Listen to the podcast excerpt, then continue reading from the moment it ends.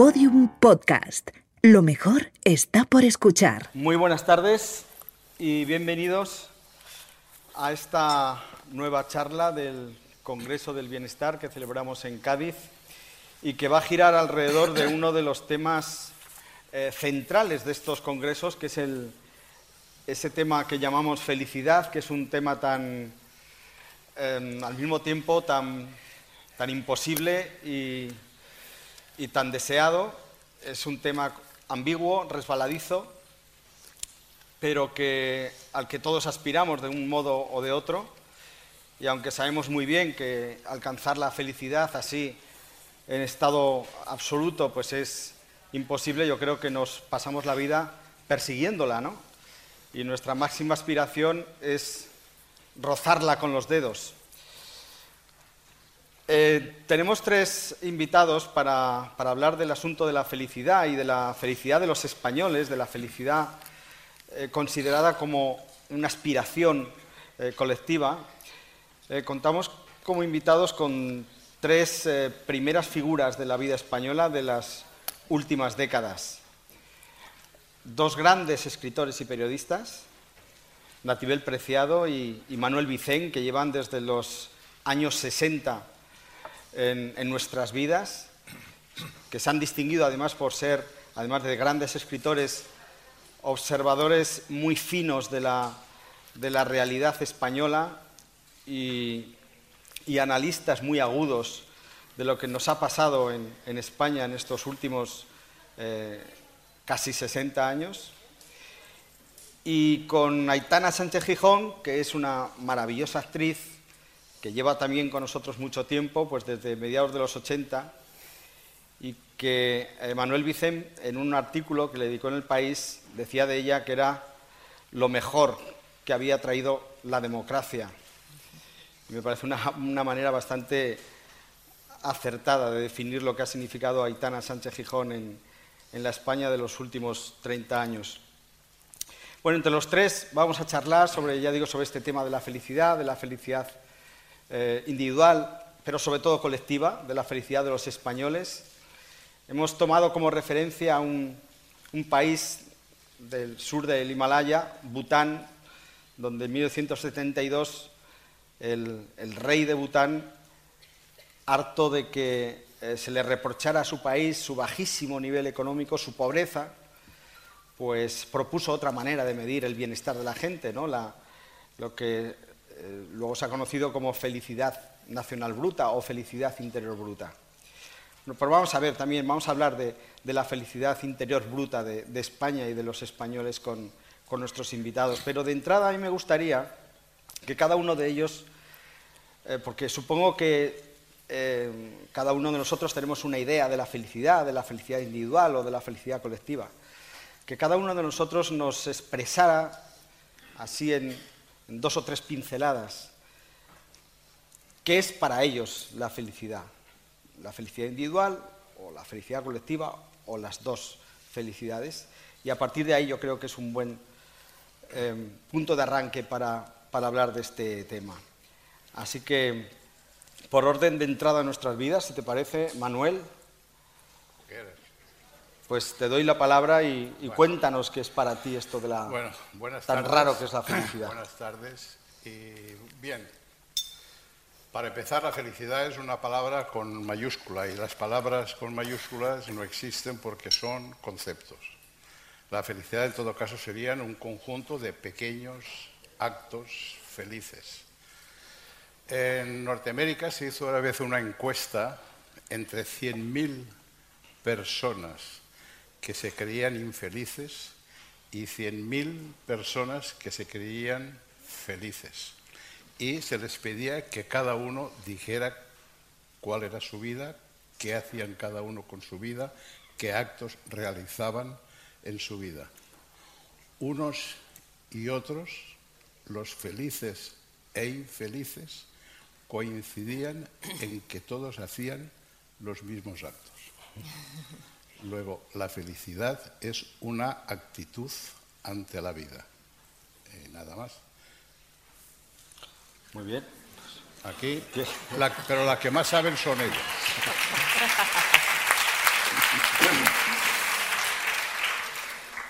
Teniendo en cuenta, en cuenta que Manuel Vicente es mi maestro, yo aprendí con él, nos conocemos desde el año 14, ¿no? Hemos quedado por ahí desde, la guerra siglo pasado. Estábamos, por cierto, Nativelio en Baden-Baden, un, un balneario maravilloso, y tocaba una orquestina, un vals. Año, eso fue en mayo primavera radiante de Baden-Baden, mayo de 1914. ¿Te acuerdas? vale. vale. Entonces, mientras estaban tocando el vals, de pronto la orquesta para. ¿Te acuerdas? Sí. Que paró. ¿Y por qué paró? Porque había llegado un guardia, un guardia, que había clavado en uno de los árboles del parque, del jardín maravilloso, un acontecimiento que en Sarajevo acababan de asesinar al heredero de la corona. Dicho eso, la orquesta siguió tocando el vals, ¿te acuerdas? Perfectamente. Y a partir de ahí empezó la, orquesta, con la orquesta del Titanic un poco también. Y ahí empezó la guerra. Luego ya cuando fuimos mucho más mayores, en mayo del 68, también aparecemos en, una foto histórica que yo estoy así con la mano en alto y el que está debajo sujetándome. Yo. yo. la llevaba en hombros como a los niños cuando las manifestaciones. Cuando, Pues- faltaban, cuando faltaban como seis meses para que naciera Aitana, por cierto. Exactamente, sí. Es mi A, año. a cuyo padre yo conocía, tenía un padre que era tan guapo como ella y, y casi tan Y que era de inteligente. Cádiz. Era de Cádiz, sí. Por cierto. Era de Cádiz, eso no lo sabía yo. Bueno, el caso es que la felicidad es exactamente esto, querer y que te quieran. Mm, Yo cuando estoy triste, cuando me pasa algo, llamo, perdóname Aitana, porque conocía más a tu padre que a ti, pero llamo a Luis Alegre o a Manuel Vicente y entonces me siento querida. Y eso para mí es fundamental, es la felicidad. Querer a alguien y saber que siempre está ahí. Yo a, Man- a Manuel le he llamado de madrugada diciéndole mm, pues que estoy triste o que me pasa algo y me que- hace caso. Es que yo soy, perdona, yo soy un basurero psíquico. A mí, muchos amigos y amigas, entre ellas Natibel, Ah, yo creía que de era solo cuando- yo la que podía hacer de eso. vez en cuando pero- me dejan el cubo de la basura en la bolsa negra, aquí en la nuca, eh, yo doy lo que sea, y yo después la sumo, la trituro, y ella se va tan tan, tan contenta. No, pero la felicidad, quien haya estado en algunos sitios esos donde tienes que pedir un deseo, por ejemplo en el muro de las lamentaciones, que todo el mundo mete un papelito con los deseos, y pides esas cosas, una serie de cosas, que te den un premio importante, que tal, y luego digo, querer y que me quieran. En todos los muros de las lamentaciones que hay en el mundo es lo único que pido, porque eso no es fácil, eso es muy complejo.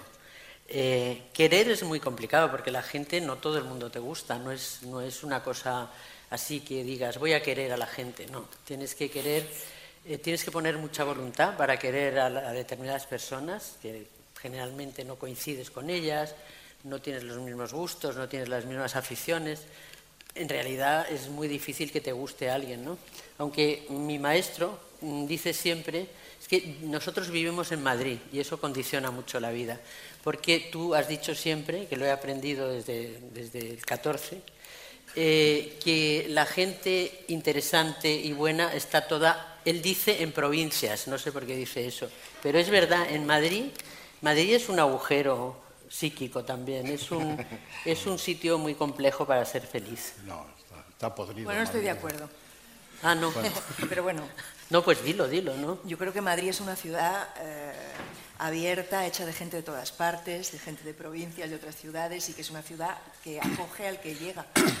Yo me refería a la comunidad de Madrid en este ah, momento. no, vale, yo me refiero a la ciudad de Madrid. Yo me refiero a la ciudad de Madrid. No, Madrid es una ciudad que tiene la- el mérito de que nadie quiere morir en Madrid. Cuando hablas, dices, no, yo, mis cenizas a, Al Mediterráneo Coruña, casi todas. Medi- Bueno, eh, allí no cabe nada más. ¿eh? Eso, está ya completo, ¿eh? cuidado. Está- los salmonetes ya saben. a- Bueno, lo que te quiero decir es que Madrid es una ciudad para vivir, porque como nadie es de allí o el que es de allí, pues es como un campo, ya lo decía esto, hazaña, es como un campamento que que entra y sale la gente, deja un rescoldo. Mira, por aquí ha habido una asada de sardinas, por aquí han pasado gente y tal.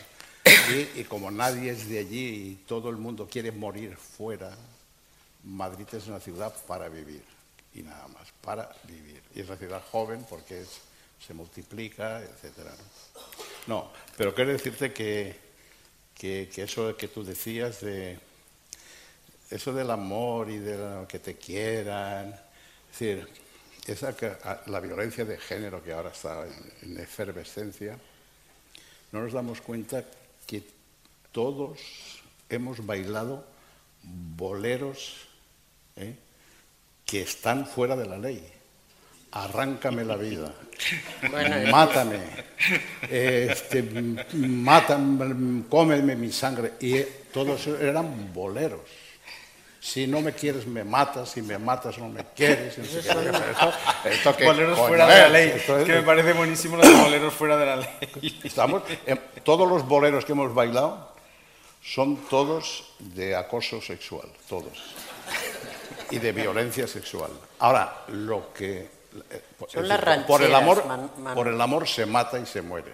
Por lo, que, lo que es azul y maravilloso es la amistad. Pero si yo estoy hablando de un amor mm, puro, de, del querer, de los afectos. De, los afectos, de algo muy profundo y duradero, que es lo nuestro, que estamos, somos amigos desde esa época que, que, he dicho. Lo que ha cambiado fundamentalmente desde el 14 hasta nuestros días es que antes mm, a mí me gustaba estar rodeada de gente mucho más inteligente que yo, pues para eso, para preguntarle mm, cómo se llaman los travesaños de las vías del tren, eh, cuántas estrellas hay en el cielo, en, en fin, todas qué es la felicidad. Me acuerdo que tenía un, vecino que era un sabio, muy, muy mayor, muy mayor, que era abogado, era un ser maravilloso, y tenía cuatro hijos muy bien educados. Y yo cuando tenía hijos le preguntaba, oye, pero Román, ¿pero tú qué has hecho para educar también a tus hijos? Y me decía, solamente se pueden hacer dos cosas por los hijos no creo que tú puedas hacer las dos. Yo me quedaba. Una de ellas es dar ejemplo. Eso puede que lo sepas hacer. Y otra es rezar. Creo que tú no rezas. bueno, pues estas cosas que yo sí rezo a todo. Eh, estas cosas que te decían los sabios. Manuel me decía muchas cosas cuando cuando empezaba, cuando nos conocíamos al principio y tal. En Baden-Baden. En Baden-Baden eso, que era una maravilla porque disfrutabas de la amistad, te acercabas a gente inteligente para que te aclarase la vida, resulta que ahora echas mano de Google y te sale todo. He preguntado esta mañana, cuando venía en el, en el avión, después del avión, contigo, he puesto una pregunta que dice, te lo voy a decir porque es que es lamentable, dice, eh, ¿qué puedo hacer para ser feliz? Le pregunto a Google. Lo puedes preguntar de viva voz y te lo explica. O sea, ya no te necesito. Eso, en, cualquier... En, pues mira, es que aquí está todo. Lo primero que aparece, cambiar tu, tu mentalidad. Eso es lo primero, sea la que sea. Piensa de forma más positiva. La, la, manera más fácil de ser más feliz es esforzarse por ser una persona más optimista. Más optimista. optimista. Haz una lista de gratitud. Eso yo siempre digo, gracias por tal. Aprecia las cosas pequeñas. Si es que vive en el presente, saca tiempo para reflexionar, sé más compasivo. Bueno, es que es interminable. Aquí hay todo, o sea, está todo ahí. Todo, Un millón doscientas mil entradas. ¿Qué voy a preguntar? todo, todo bobadas, Pues vámonos, conéctense con Google y ahí tienen toda la No, lo que pasa es que con, con esto del Google este estás en una discusión entre una sobremesa discutiendo sobre una fecha, sobre algo, y siempre hay un idiota que se va de la tertulia esa, se, se distrae de la disputa, hace así, y saca lo que yo llamo ojo de halcón. Eso es el ojo de halcón. Era en 1824. Es decir, era una fecha, ¿no? Tú porque crees poco en las nuevas tecnologías, lo que delata tu edad. Pero los que somos nativos digitales...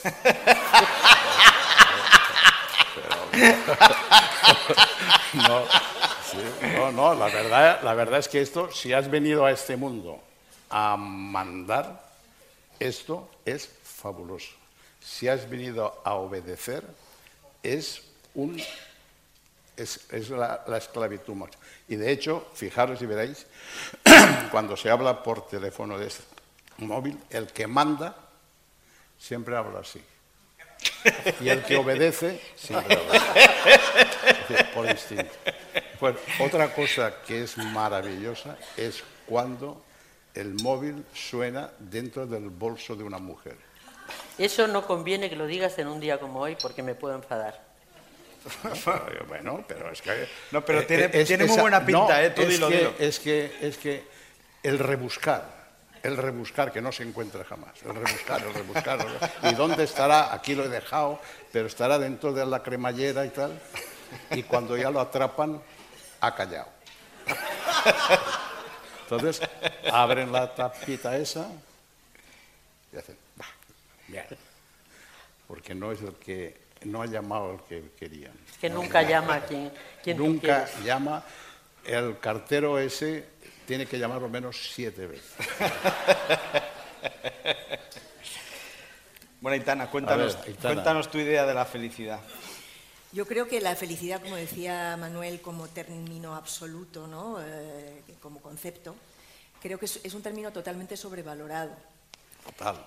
Sí, porque en, realidad no existe, es un anhelo imposible de cumplir, ¿no? Creo que incluso que esto que nos han metido así a fuego, con lo de- de- desde Google o desde donde sea, que tenemos derecho a la felicidad, genera una frustración espantosa, porque además es mentira.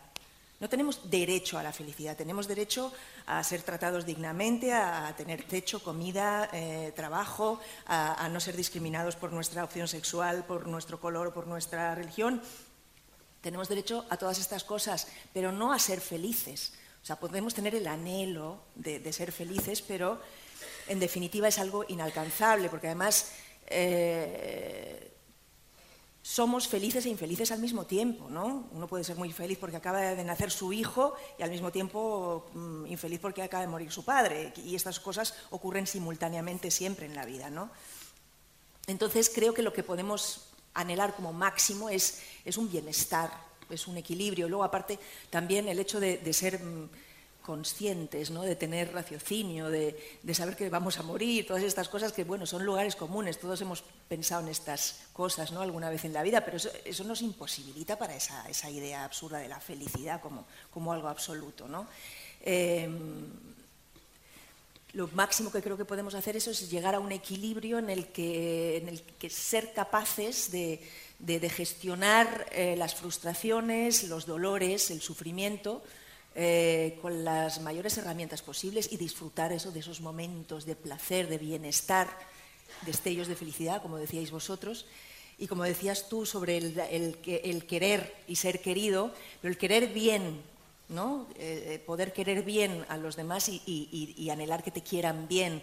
Y no estoy, no estoy de acuerdo contigo, Manuel, en esto de que el amor, o sea, que, que si amas, o sea, que, que- que se mata por amor. No, no, eso no es amar bien. Pero el si amor- amas, no matas. Pero el amor te hace sufrir. Eso el sí, amor te pero no, envenena. si el amas, amor te no llena de celos. El amor te llena. Sí, pero de- eso ya es de más allá del amor, eso ya de- es la posesión. Sí, eh, porque el amor va unido a la posesión. ¿O no? Y entonces, pero la amistad, sin embargo, es azul, es blanca, es. la Bueno, bueno, la- eso la- también la- es- es La un- amistad es un contrato. En un mundo ideal de también. Anda que no hay celos en la amistad. y- A ver, por- es decir, por amor se mata. No, Hombre, no. En mata. nombre del Bueno, amor se mata, pero no, eso no es amor. ver, Lo siento vamos, mucho. vamos. Si me Eh, quieres bien, estamos, no me estamos matas. metiéndonos en un barranco. Si me quieres bien, no me matas. Bueno, pero eso no es querer decir, bien. Pero por, por un amigo o una amiga se da la vida. Se da la vida. Eso es distinto. se da la vida. Eso es distinto. El amor, es hijo también. el amor es posesivo, es decir, ya lo dice muy bien Proust, ningún amor es perfecto si no tiene un gramo de inseguridad. Es decir, lo que hace que el amor esté siempre vivo es ese puntito de inseguridad. Pero una cosa es la ¿Dónde inseguridad, estará? otra cosa es la ¿Qué posesión. estará haciendo? ¿Qué estará haciendo? ¿Por qué no llama? Es decir, eso con un amigo nunca o con una amiga Uy, nunca no. lo planteas. Pero eso es una fase de, de- de enamoramiento, de pasión inicial. Luego ya, Bueno, entonces, Por ya, ejemplo- si no es eso, ya el amor no es nada. ¿Cómo que no es nada? Es la amistad, es, la lo que queda, no, no. Es Es, el amor bien entendido, como, bien- como dice Aitana. Estamos hablando de la felicidad. Y el amor No, no, no, la da la felicidad es lo el que amor dice- da otras cosas. Pero no da la felicidad. La, la amistad da la felicidad. Es decir, yo recuerdo, hablando ya de otra cosa, que una vez en el Café Gijón había un poeta, así muy pensativo, y yo entré y, le dije, ¿estás pensando en algún verso excelso, maravilloso? Y dice, pues sí. ¿Y en qué estás pensando? Dice, pues no sé si pegarme un tiro o tomarme un gin tonic. Qué impostura, Eh, eh, por favor. ¿qué? Eso es impostura. Impostura. Bueno, y entonces a mí me recordó, es decir, en la tertulia del Gijón había un médico muy mayor tal, que nos daba la receta para suicidarnos. ¿no?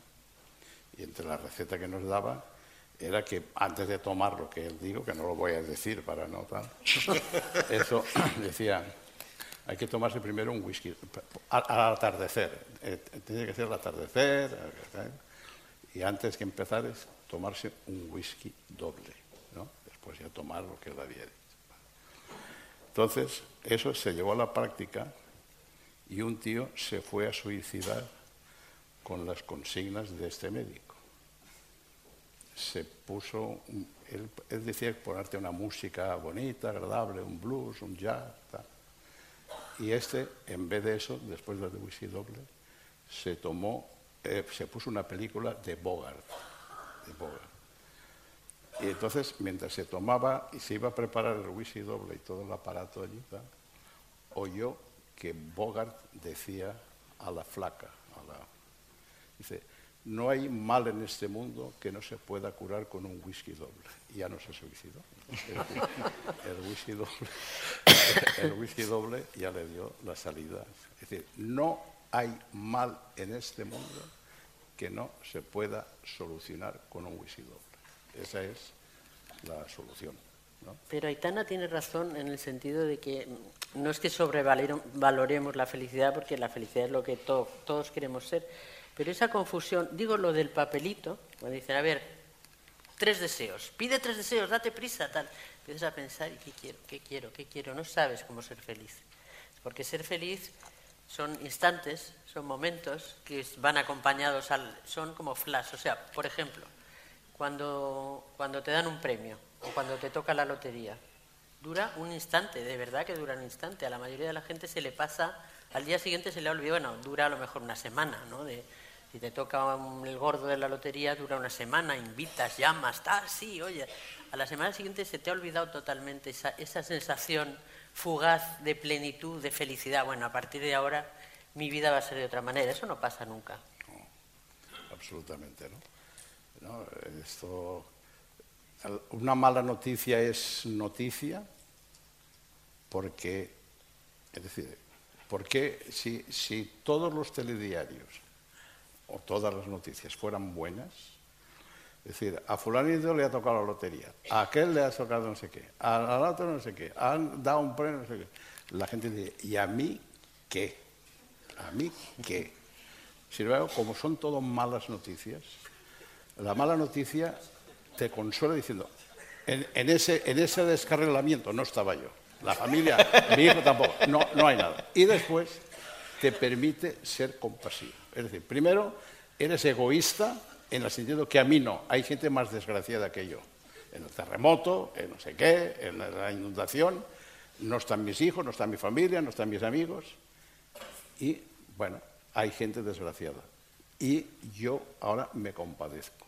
Qué barbaridad. Porque esa es otra cosa.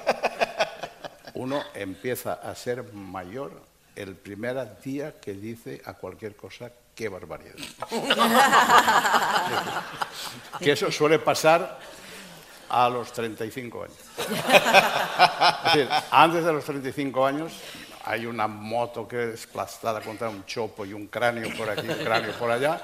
Pasa un chaval de 15 años y dice, jo, macho, como se han dado, ¿no? Jo, macho. Ahora, a partir de los 30 o 40 años, un momento en que está lloviendo y dice, qué barbaridad, ya está lloviendo. qué barbaridad. Que hay un matiz muy importante entre ¿Qué? qué, bárbaro, eso es diferente, Bueno, ¿no? Eso es no, de joven. qué bárbaro, no, qué barbaridad. No, Es qué bárbaro es de otra, otra, o- es. otro paso más para allá. Cuando digas, eso tenía que estar prohibido, hombre. eso, ya, eso ya son a los 50 años. Hay No. una cosa de lo que estabas diciendo, de, de- de esto de la lotería o del, del momento de, que dura nada y que enseguida, o el desear, el, o consolarse con el mal ajeno y estas cosas, ¿no? Es esto de, ten cuidado con lo que deseas por si se cumple, ¿no? Esa, Claro. e- ese anhelo constante de y cuando lo consigues qué porque porque el ser humano yo creo que por definición es, eh, vive en la insatisfacción permanente y yo creo que eso por un lado también es el motor que nos que nos hace seguir y, seguir descubriendo y queriendo llegar más lejos y por eso el hombre ha llegado a la luna y por eso hemos la humanidad ha conseguido tantas cosas pero al mismo tiempo eh, por el, otro, lado negativo sería eso eso de no, estar nunca contentos con lo que tenemos, que cuando ya tienes un logro y crees que has llegado a una meta, ya te encuentras allí y ya, no, ya no te sirve, ya necesitas poner el punto de mira aún más lejos, más allá y perseguir ese sueño. O sea que es casi mejor no cumplirlos, ¿no? Y estar luego siempre- también, Aitana, Ya- ya por, otra, dices, sí. por otra razón, porque cuando consigues un deseo largamente acariciado, precisamente por la ansiedad que has acumulado, casi siempre te decepciona. Es Claro, también. No, y además Nada ya, era ya lo tanto. dice Santa Teresa, que no era ninguna tonta. Dice, se llora más por las plegarias Plegarias. atendidas que por las no atendidas. Pues sí. Sí. Manuel, A ver qué. de, de todos los que está- de todos los que estamos aquí, me parece que eres el único que, que. que os veo desde arriba. sí, pero que ha estado en, en Bután, este lugar eh, en el que el rey decidió medir el bienestar de los ciudadanos. Declarando que era un París feliz. Claro. Y la gente se lo ha creído. Entonces, cuéntanos, cuéntanos cómo fue, Bueno. por qué fuiste tú a Bután, qué viviste allí. Bueno, hombre, yo he estado en varios monasterios de aquello, de allá, ¿no?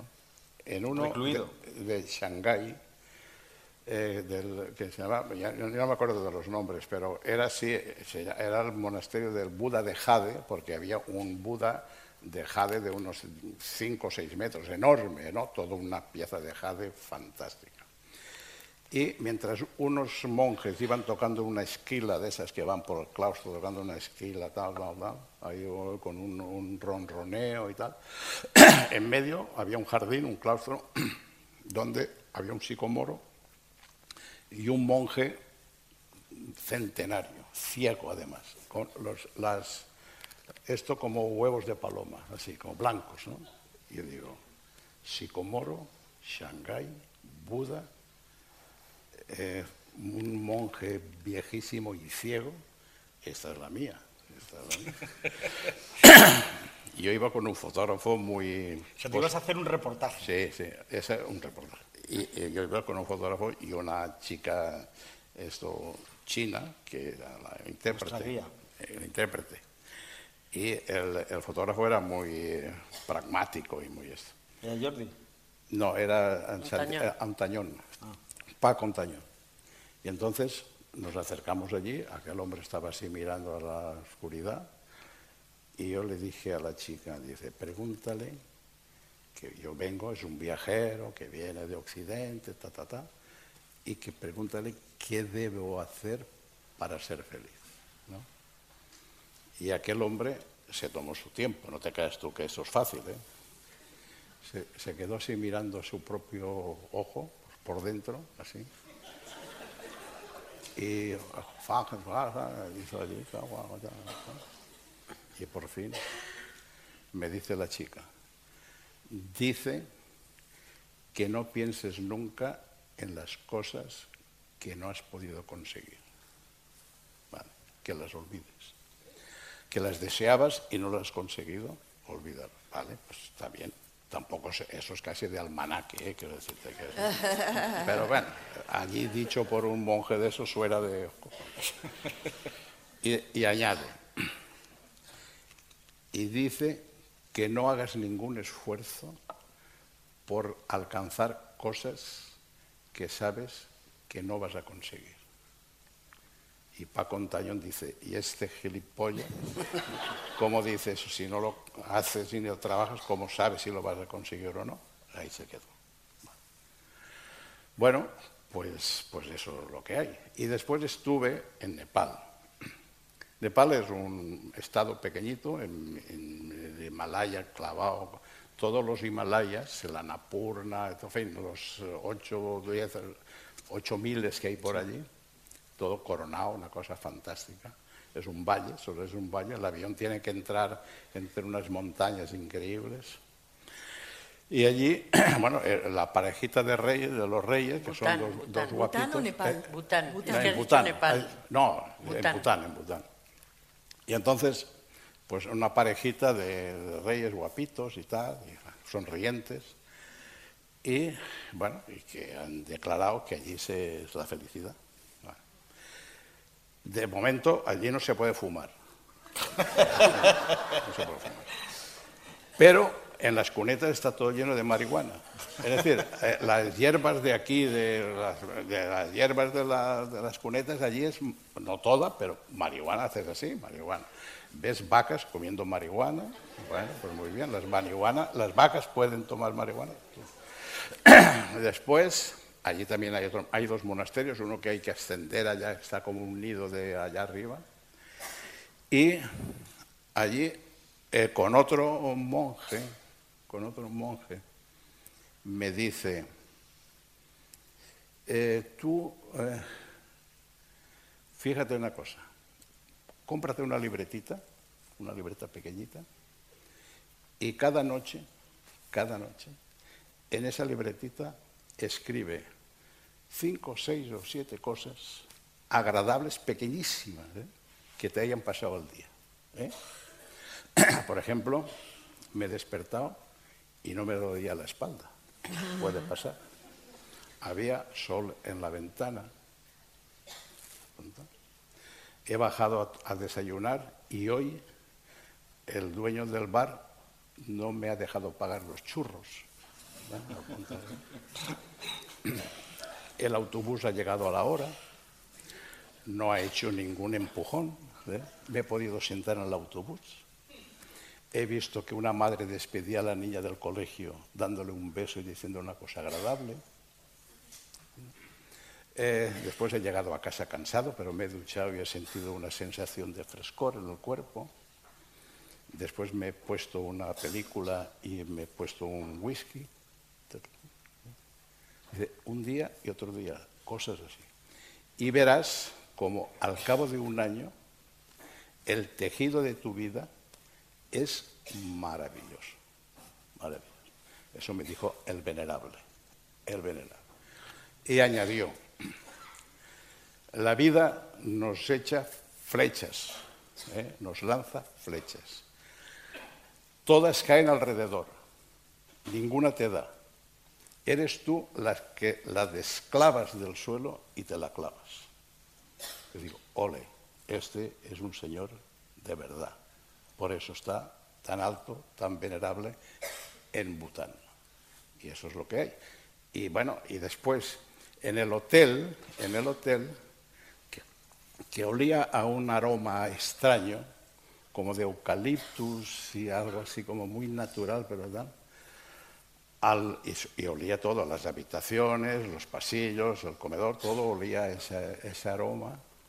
Al salir de ese hotel, con muchas reverencias, porque allí todos son reverencias, todos son reverencias, eh, te daban una botellita con ese perfume para que donde quiera que estuvieras y tal, no sé qué, al, al olerlo, lo, te recordaras. Eso lo han copiado porque hay un capitalismo zen, es decir, hay, hay japoneses, eso hace mucho, que se concentran en un, se, se enclaustran en un monasterio durante 15 días a pensar, así como hay los que tiran al arco, que es un deporte también psíquico, porque tener la cabeza, la mente unida al arco, a la diana, es decir, tiene que estar todo en la misma dirección. Los campeones de tiro al arco se, eh, se meten en un monasterio de estos para concentrarse, total, para en ese momento que coincida todo. Es un ejercicio místico. Los capitalistas eh, de alto también lo hacen, pero para que esa flecha joda al enemigo. Pero a través del Zen, a través del Tao, a través del budismo capitalista. Hay una cosa, Manuel, en este paraíso y en este lugar idílico que describes y en el que has estado y que nos han vendido además tan maravillosamente bien, esta monarquía es una monarquía absoluta, ¿no? Allí. sí, ¿no? Es una monarquía absoluta. Te decapitan a la No hay democracia, es una monarquía absoluta.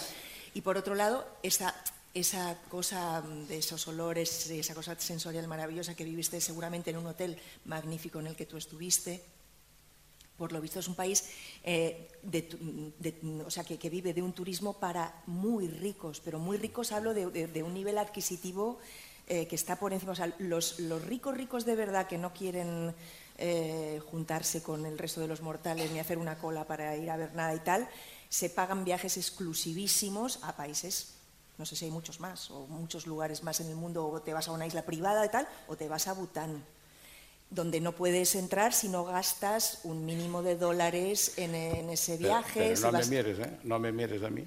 No, no, porque tú irías invitado como, como periodista, como escritor, como... Eh, yo iba invitado por unos amigos. Ya lo sé, me imagino. De hecho, bueno, yo, estas cosas también las sé por un productor de cine. En, el avión que... En un avión privado, un jet privado, que habían usado hasta ese momento, hasta unos años antes, los Rolling Stones y que en el momento de, despegar ese avión, en el momento de despegar, sonaba Satisfaction. Claro, claro.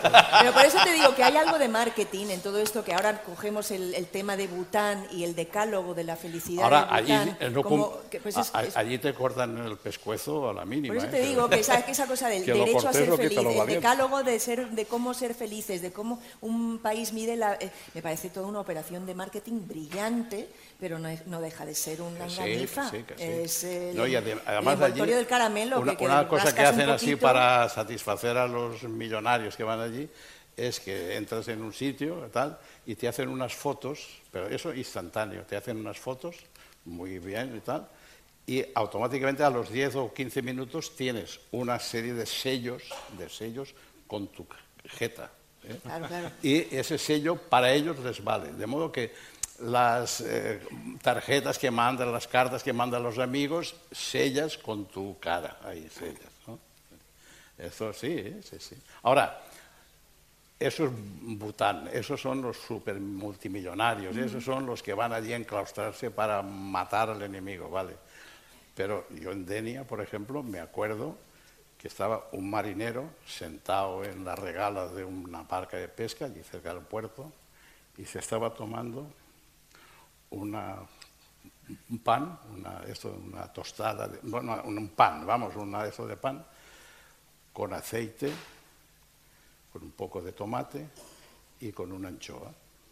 Estaba allí, un sol maravilloso, en la y pasa un millonario de estos, Ortera, ese ya era Ortera, ¿eh? que decir, este ya es como Agramunt, un tipo Agramunt.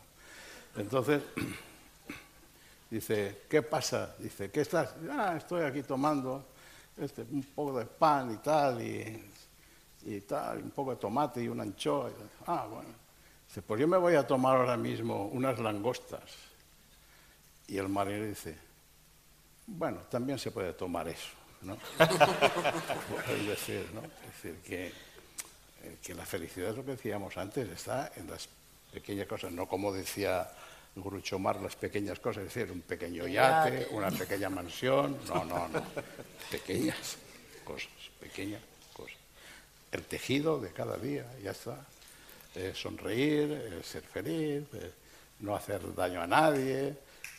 Tener la conciencia tranquila, tranquila, pagar hacienda. Pero yo estoy, perdonad lo de la conciencia tranquila, ¿Qué significa exactamente? Porque yo la tengo intranquila el 80% del tiempo. Intranquila. Y no he matado a nadie. Algo habrás hecho.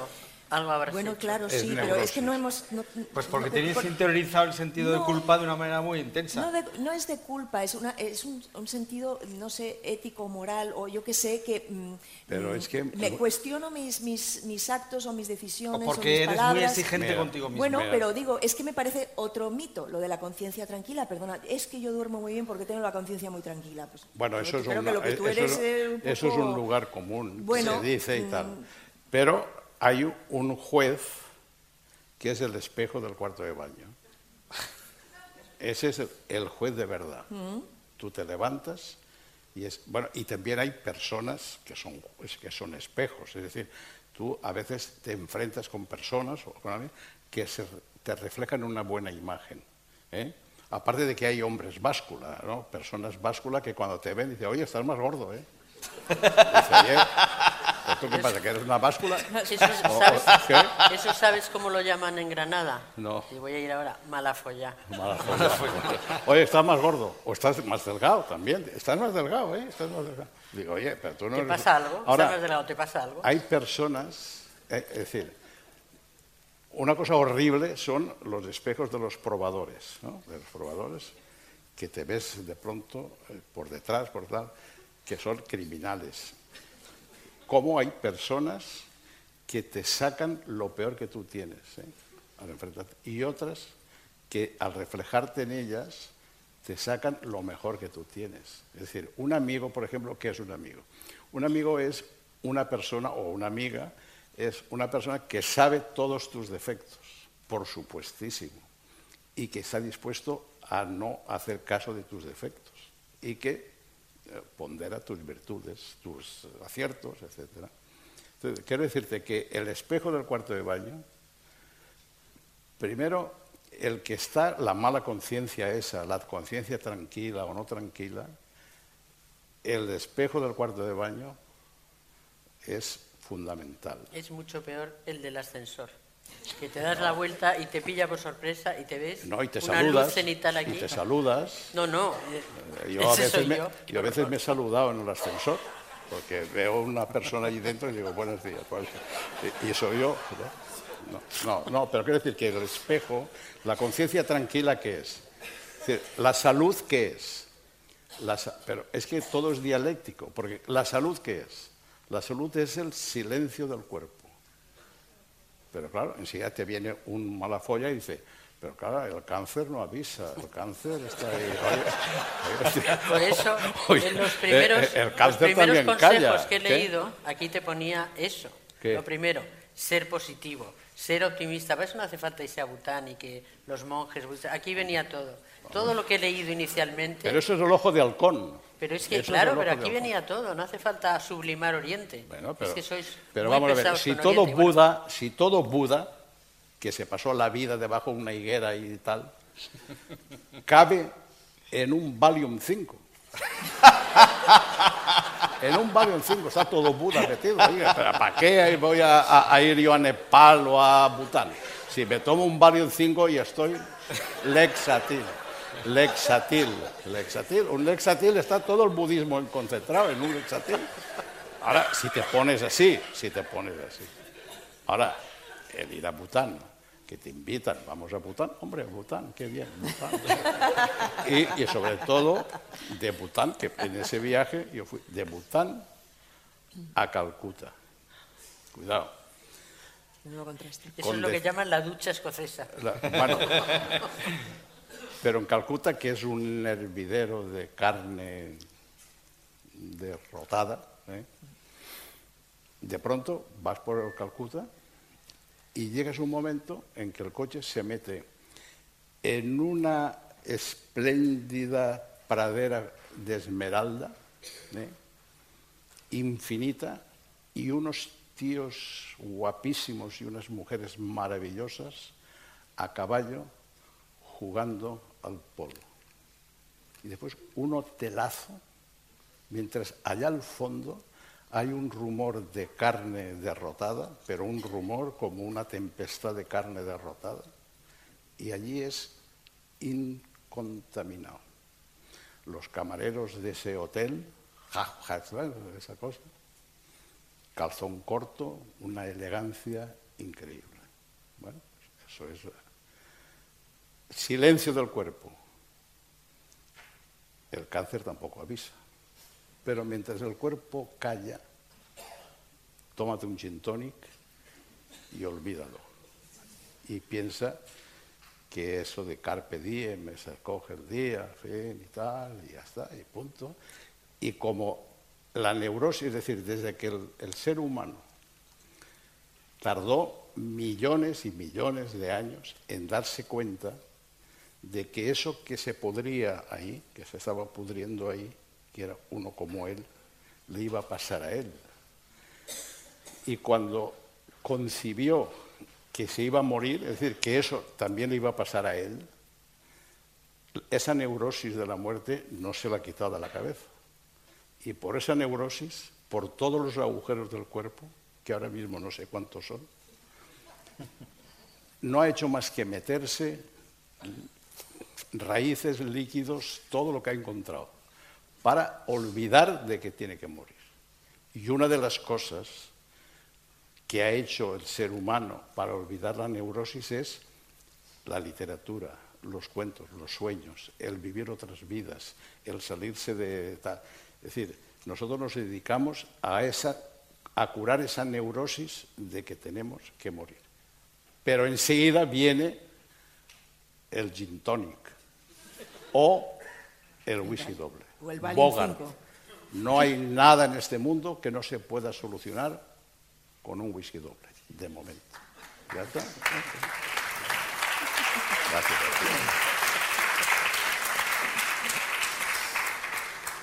Fernando Fernández Gómez, por cierto, decía que los únicos instantes de su vida en los que se sentía feliz de una manera indudable era cuando estaba borracho. Pues sí. Porque. Pues, no, como decía. Tendría bien el hígado. Yo un día a José Luis Col, que era muy gracioso, porque todo es sueño, todo es sí o no, todo es dialéctico. Jugando al póker, pues, por esas cansadas de cuando éramos tontos de tal y tal. Y yo le dije a José Luis Col, dice, oye José Luis, eso que van diciendo por ahí, que te has ligado a la Noemí Campbell, eso es verdad. El tío se queda así mirando y dice, no te digo ni que sí ni que no. bueno, pues eso es todo dialéctico, todo y vosotros que, que, habéis viajado tanto, que habéis estado en tantos países y que habéis conocido a gente de diversas culturas, eh, ¿creéis que en España la relación con la felicidad es de alguna manera original? que es eh, muy diferente al del resto de los sitios que habéis podido... Yo creo que este es un país bastante gozador, ¿no? En general. ¿Bastante? Gozador. Sí, lo es. es un, país, eh, pues, eh, que disfruta, disfruta del sol, del mar, de la compañía, de la celebración, de la conversación mucho, gozamos mucho con la, con la buena conversación, con la sobremesa, eh, con la comida, lógicamente, con la siesta. Bueno, son tópicos, ¿no? Ya lo sabemos, pero es verdad, es verdad, sales fuera y te das cuenta de que... De que... en Estados Unidos, por ejemplo, yo creo que hay en la mayor parte de Estados Unidos la cultura de, la, de lo que acabas de decir, de la tertulia, de la sobremesa, incluso de la buena comida, no existe. No. En, América no se concibe estar hablando si no es de, negocios. Eso de estar hablando toda una tarde de nada.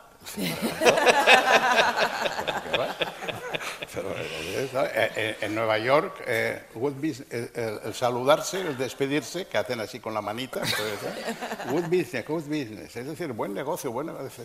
Están, ahora, estar hablando toda la tarde, echar la tarde a arreglar el planeta, eso es impensable. Pues yo creo que no, fíjate que España es el país del lamento, que arrastramos la leyenda negra, aquí la tenemos puesta y no hay manera de que tengamos orgullo de país, que eso es una cosa que parece un eslogan, pero es verdad. No estamos nunca satisfechos, no nos parece bien nada de lo que tenemos, solo excepto cuando alguien nos lo pone en evidencia, que entonces nos volvemos patriotas. Y entonces eh, hablamos de todo esto. Tenemos la siesta, tenemos, mm, bueno, parece Sabina esto, que está bien, por cierto, ha salido ya del, del hospital y está estupendamente. Eh, Joaquín Sabina, digo, que está, está muy bien. todo, sabía todo llega, todo. Eh, yo creo que, que no, que somos un país de, de la queja, del lamento, Sí, pero- de, somos un Yo no sé si, de si- país. si les pasa a todos cuando das la vuelta al mundo y dices, como en España. Es- Aquí, vamos, la de- es decir, yo creo que de, de todo lo que es de, la cuarta parte para arriba, todo está podrido. Es decir, pero la gente es, es participativa, es sana. El problema de que te desmayes en la calle es que te puedan matar para ayudarte. Es decir, es- esa, e- e- esa- esa solidaridad, eso está. Yo siempre. Es verdad, sabes yo- que somos el primer país en donación de órganos, Sí. que no es ninguna tontería. ¿eh? El primer país es de una generosidad increíble. Y después, a la hora de, de la de- sí, es un país Es un solidario. país- un Pasa país que es un país que desde el también. principio de la historia ha tenido mala suerte con los políticos y con los que han dirigido y nada más. Pero eso es como una... Hemos tenido mala suerte con los que más llaman la atención. Sí, porque yo siempre digo, vas a a las universidades, ahora la palabra universidad, pero vas a las universidades de, que no de las, de las- y hay gente, vamos, un- un- premios Nobel a la punta pala, de posibles premios Nobel a la punta pala, y, y gente increíble. La medicina está al máximo nivel. ¿no? Es decir, yo siempre comparo, en- yo no sé si esto es España, ese placer de la vida es porque es un país mediterráneo y a lo mejor pues dices, oye, pues una Italia tampoco tal. Pero comparado con, los con la- el mundo anglosajón, es como si te atracaran, ¿no? La bolsa o la vida. Dices, para ti la bolsa y para mí la vida. ¿eh? Tú haces negocios, tú tal, pero a mí la, vida me la dejas. ¿eh? ¿Y qué es la vida? La vida es, hay un sol maravilloso, amanece, esto, hay un sol, la gente disfruta, la gente tiene tal, bueno. Y otra cosa, todos los placeres de esta vida, es decir, lo mejor de esta vida, que es la tierra, el sol, el mar y el aire, aunque está todo jodido, es gratis. El mar es gratis. El sol es gratis. La tierra es gratis. Bueno, bueno. El aire, de momento, hasta que no lo cobren, es gratis. Es decir, es que El agua está carísima. El agua, si hay algo que sobra en este planeta, es agua. Digo, en, el agua está carísima. ¿No El sabes? agua esta. Sí, los recibos del agua. No de- todavía, ya todavía, todavía no está tan cara como, como estará. Es tú, la parte negativa. No, pero quiero decir, no, pero por digo que está es carísima, el no, es que espejo, no lo está. eso, el, el- el espejo del cuarto de baño os juzgará. No, quiero decir que- Porque que, que eso- es verdad que gozamos eso que son todavía todo que no somos arrugas, conscientes. No, pero Manuel, escúchame, blanco. que no es no es una negatividad, es, es decir, es que no, que a veces no nos damos cuenta o, o nos, que- nos quejamos porque creemos que el del agua está muy caro. No, no, no, el, el agua, la- la- o sea, tú tienes agua en tu casa del grifo y todavía, bueno, la factura del agua tampoco es tan 300 euros pago yo al trimestre. Pero porque 300 tendrás euros. muchas plantas no, que nada, regar. nada, nada, nada, nada, poquísimo. de agua. De agua. ¿Pero qué haces? Pero ¿cuánto, cuánto te duchas? Pero, Soy muy limpia. pero pe- pequeños saltamontes, ¿pero qué haces? Bueno, de todas maneras, algo tendrá este país cuando recibimos tantos millones de turistas y no solo... El sol. Yo pienso ahora mismo que en Hannover, bueno, hoy es sábado y no, pero un día normal, a las 3 de la tarde, allí es noche cerrada y están todos con la fresadora, ¿eh? con lo que y la fresadora. Y están pensando, en Cádiz ahora mismo están tocando la guitarra y comiendo chanquetes. Se vuelven locos. Y después, cuando sale el mapa de Europa y ven que España está todo lleno de monedas de oro. monedas de oro. Y a lo sumo, un huevo frito, que es otra cosa. Cuando hay una nubecita es huevo frito o monedas de oro. Se vuelven locos. Se vuelven locos. Ahora, para ellos la bolsa, Frank. Venga, todo, todos vosotros. Para nosotros la vida. Ya está, punto. ¿No? Sí.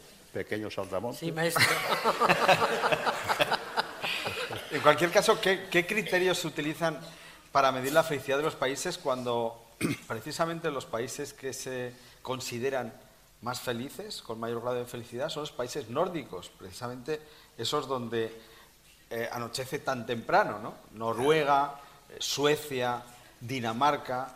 Nosotros creo que estamos España en número, según esos criterios, en número como 35.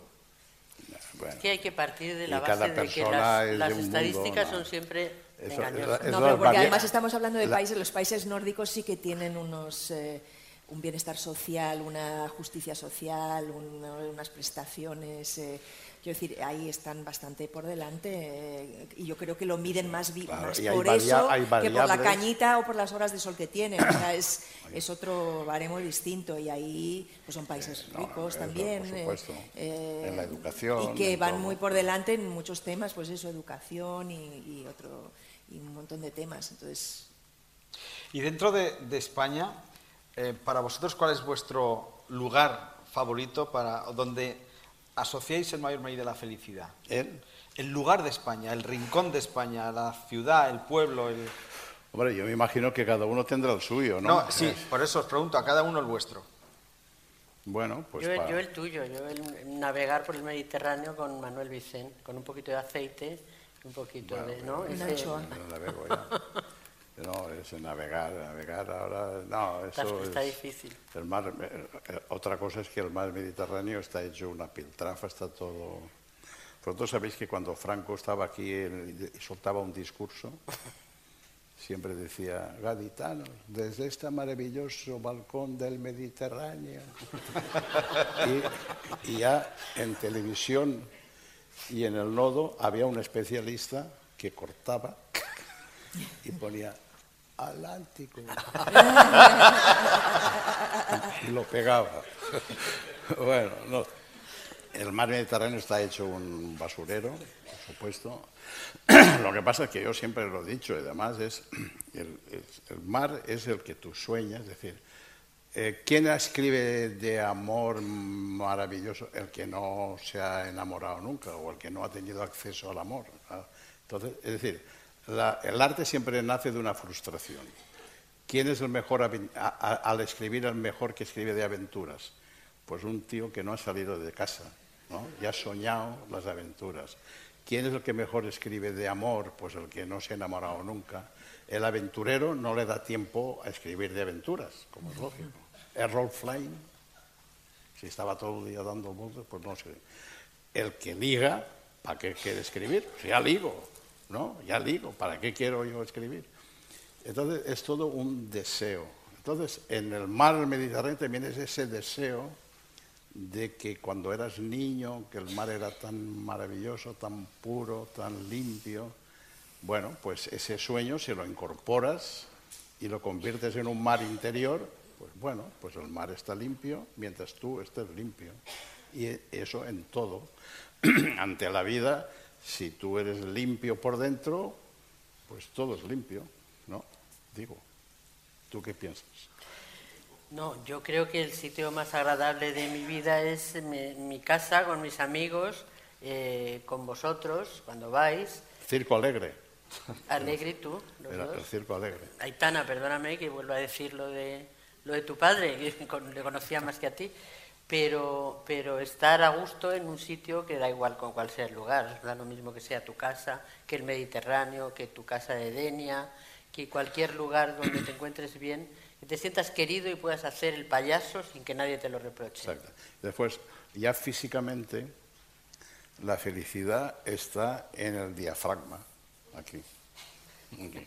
Es decir, el diafragma es como una, esa- eso de los albañiles, el nivel de los albañiles, que tiene una burbujita, ¿eh?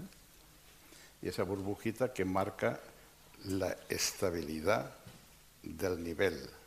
Entonces, aquí, el aquí en, el, en el- diafragma eh, que divide el cuerpo en dos, del diafragma para abajo, horrible. Del diafragma para arriba, fantástico. Bueno, entonces, ahí está la divisoria. Entonces, si esa burbujita que forma un cero, un cero, está en el sitio exacto, máxima felicidad. No sé nada, no espero nada, no recuerdo nada, soy feliz. El cero, cero. El cero, que es el vacío, que es la antimateria, que es la, el espíritu de la materia, es el vacío, es el cero. Ese cero, y por ahí pasa todo. Es decir, si el cero está en su sitio, absorbe toda la basura del universo y la pasa por ahí. Luego, el cero, el cero. El cero. Y Aitana, tú tienes... Pues yo ese cero, en mi diafragma... Pero no cero patatero, ¿eh? No, no, Cero, patatero no, cero. no, el cero borgiano, el cero borgiano. Exactamente. El alef. Ahí te quiero ver. Pues lo he sentido muchas veces, eh, y no es por hacer la pelota, pero es que es verdad, yo cierro los ojos y pienso en el paraíso y me visualizo caminando por las playas, o bien de Zara de los Atunes, ahora menos porque está muy llena de gente en los últimos años, demasiado para mi gusto, pero sí todavía las de, las de Mangueta, Zahora, con marea baja, cuando no hay ni poniente ni levante, que es pocas veces, eh, a la hora de la caída del sol, y, y yo echo a caminar ahí y son pues kilómetros, kilómetros, y entro en ese, en ese cero. Sí, sí. El silencio también es el cero. Callar es la máxima sabiduría. De hecho, en alguna reunión, el más inteligente es el que guarda silencio. Y se sabe por la forma de callar quién es el más inteligente. Saber callar es casi lo máximo en esta vida. Eso Manuel, lo- pues tú lo- no has lo- parado, perdona que te lo diga. No te oigo, ¿qué ha dicho? Que tú no has, que tú no has parado de hablar. Pero es que, pero es que, es que, es que yo no soy feliz. Yo he venido contratado, es decir, ¿cómo- mirándome a mí, ¿cómo puedo yo explicar? Es como un crítico que lo que no sabe hacer lo enseña. No. Es decir, yo no soy feliz. Si no estaría, no estaría aquí. Porque estoy aquí porque no soy feliz. Y por eso Pues no ahí andamos todos, más o No menos, yo paro creo. Bueno, es el momento de que preguntéis vosotros si, si os apetece. Así que quien tenga alguna pregunta puede levantar la mano. Igual después de lo que has dicho callan todos. Eh, un señor. Sí, aquí hay un, un valiente que se atreve. Ahí hay otra. Mira, Aquí, aquí han pedido, aquí han Ah, pedido bueno. primero la palabra. Joana Tibel, que me ha encantado porque no tiene enfrente a Maruenda esta noche. Y entonces Digo, por la he favor, escuchado, la he iba a decir, escuchado. No, mi no, máxima no, felicidad hombre, sería hoy que nadie me hablase de Maruenda, de Hilda y de Puigdemont. Yo digo.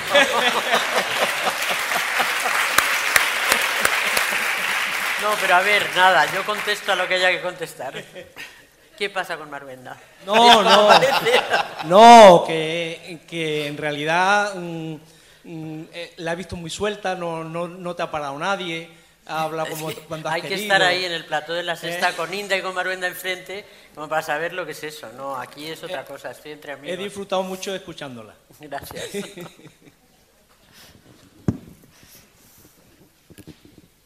Sí, ahí.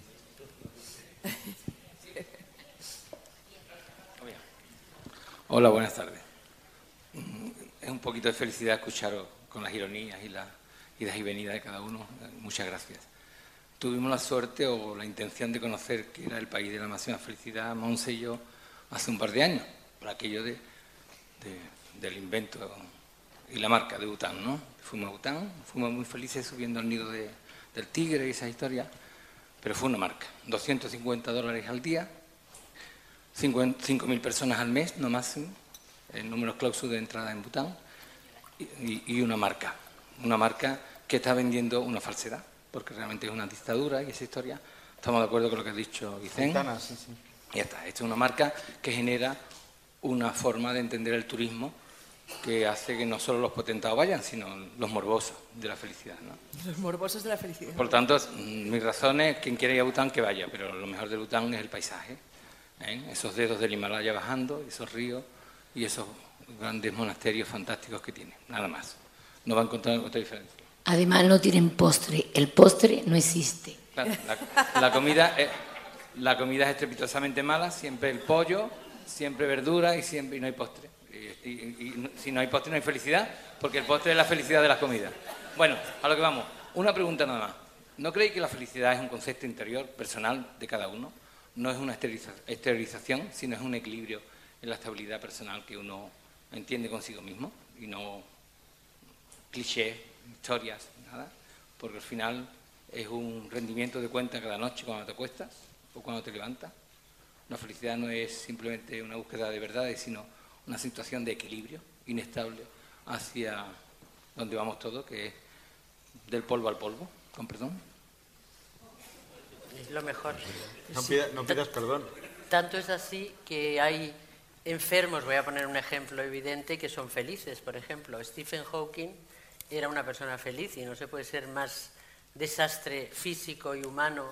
Parece que nadie pu- pudiera ser feliz en esas circunstancias y él lo era.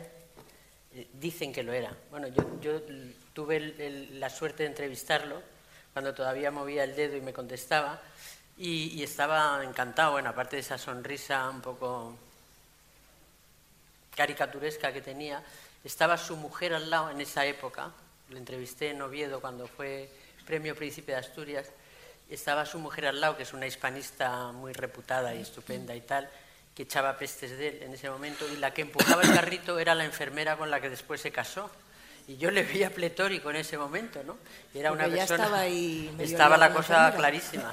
Y entonces- y era una persona feliz. Luego, fíjate tú si tienes razón en el sentido de que eh, e- eso es algo interior. No, Hawking no parece, parecía que no podía disfrutar de las cosas que disfrutamos los demás y sin embargo él eh, me explicaba el otro día un científico al que entrevisté que como él em, no tenía otra posibilidad de, de- de vivir más que la mente que desarrolló tanto la mente porque no perdía el tiempo con nada. Bueno pues es una manera de verlo no Pues sí.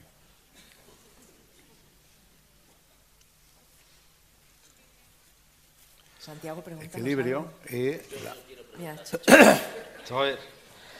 Mira, Uno, uno que se distingue por callar siempre. El gran Wyoming. Va en ese sentido, Luis. Eh, me ha llamado mucho la atención la relación entre la felicidad y el silencio. ¿Qué es el silencio, Manuel? el y silencio. tú me lo preguntas mundo. ¿Qué es el silencio? Que él no conoce ese mundo. El silencio es un tunitus. ¿Tú sabes lo que es el tunitus? No. Es decir, pero, ¿cómo? pero si tú tienes un programa, eres famosísimo, eres un... No, un- yo doy la cara en un programa, yo no tengo nada. Es decir, Yo solo tengo una cuenta corriente gracias a eso. Pero yo no, yo no. Mira, El tunitus es una cosa que tiene mucha gente, Ana, ¿no? que es que te suenan los oídos, ¿sabes? Es como un, un, un, un ruido, que he dicho yo. se- un ruido, Es lo mismo, sí. un ruido en el, en- en el fondo del oído, ¿eh? suave, ¿eh? como diciendo, el mundo está ahí fuera, el mundo está ahí fuera. Eso es el silencio. pero ahora El ahora si te tomas algo se te quita hay un ¿Qué? medicamento que si te lo tomas se te quita Entonces hay que empezar a hablar. no. Entonces yo estoy Bueno, bien. el- el- Como estoy bien. Mira, el silencio es la nada. El silencio es la nada. La nada es blanca. Eh, la nada y el todo es la misma cosa. Son dos conceptos mentales. Es decir, eh, la nada no existe. El, el todo no existe. Son. men- Voy a son- preguntar. entonces, eh, el- ¿Qué es el ¿qué le pasa a esta que es mujer? la nada es Vamos a ver. Pequeños saltamontes. iba a preguntarle como antes ¿Qué? iba a preguntar aquí qué es la nada es que antes hemos preguntado a Google Eh, toda la ojo- sabiduría de Oriente y Occidente Sacan el ojo de todo, halcón increíble. Es decir, en música, eh, si tú, tú eres músico además y lo sabes de memoria, que hay una cosa que se llama silencio. En la partitura, silencio. ¿eh? Ese silencio en música es fundamental. Toda la partitura se apoya en esa nota o en ese signo que es silencio. ¿Comprendes? Ese es el fundamento. Una cosa que ahora mismo está desacreditadísima, que es la equidistancia, ser equidistante, vamos, es una, palabra horrible. Sin embargo, la equidistancia es un concepto creado por Euclides, padre de la geometría. Sin la equidistancia, todos los edificios se caerían, todos. Todas las ciudades se derrumbarían. Y todas las ideas y todas las políticas sin la equidistancia se derrumban. No sé por qué está tan desacreditada la, equidistancia. Entonces, tomando la cosa, la partitura de la vida se fundamenta en esa arquitectura, en ese equilibrio que lo da el silencio, en el compás de silencio. Silencio que permite, es decir, las bandas, las bandas eh, valencianas, de esas del empastre, cuando empieza el, director de la banda, tac, tac, tac, dice, cada uno por su cuenta, bueno, en el calderón nos encontraremos, es decir, en el silencio de esa nota nos encontraremos. Cada uno va por su sitio, va por su sitio, y al final, en la nota de silencio, ahí se encuentran todo, y ahí se afinan, y ahí el que viene por acá, el que viene por allá, se unen. Eso es el silencio, el equilibrio de la vida, es el silencio, el equilibrio de todo. ¿Tú no estás más a gusto cuando estás callado? No, no, no, he experimentado la sensación. Ni debajo del agua. Ahora tengo que salir con dos que no van a hablar. Pero bueno, no, me llama la atención que asocie la felicidad al silencio porque, no sé, para mí es un mundo ignoto. vamos a ver, los animales, los animales, decía Spencer, no hablan porque no pueden, sino porque no tienen nada que decir. Falso. Falso. Mi perro Toby, del que yo lo he aprendido todo. ¿eh? Eh, Toby es como Troilo. Sí. Oye. un respeto. Oye, Troilo era un perro maravilloso. Yo conocí a Toby, ¿eh? Claro, en el 14. lo, llevamos a pasear por el parque de, Baden-Baden, ¿no te acuerdas? bueno, etcétera. Yo no sé si he respondido a tu pregunta. Bueno, ahora, eh, ahora, tengo preguntas, pero... ahora viene la gracieta. A ver. no es una gracieta. Llevo todo el rato pensando lo que digo. Es verdad que es la felicidad y para mí es que suene música de Sinatra y poder bailar con Aitana Sánchez. ¡Ole! Ah. ¡Ole! Lo he vivido. Lo sabía, digo, este me la pisa. Me la llevo currando hace 25 años y este tiene este No, dejadme que os diga que, que, es verdad que hemos bailado Sinatra juntos y me has regalado a Sinatra un todo, Sinatra en no sé cuántos, cinco discos o algo así en un cumpleaños. Y sí, es verdad. Para mí también fue un momento muy feliz, Santiago. Un poquito menos, lo entiendo, pero... con que no fuera infeliz. Decía... Decía el maestro... la, felicidad, perdón, distingue entre Manuel Vicente y Aitana Sánchez Gijón. No he tenido la gran suerte de bailar Sinatra con Manuel, pero lo haría decía, decía el maestro Azcona, apasionante. decía el maestro Azcona Rafael Azcona, el Rafael dice, un buen abogado, un buen abogado, a Sinatra le sacaría un pastón increíble. Dice, ¿por qué? Dice, mira, está la parejita de novios o de amigos en un pub, en un rincón y tal.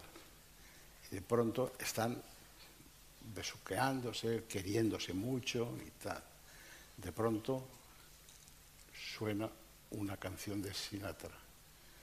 Y uno de los dice, nos casamos, nos casamos. vale. eh, Stranger in the Night, nos casamos, nos casamos.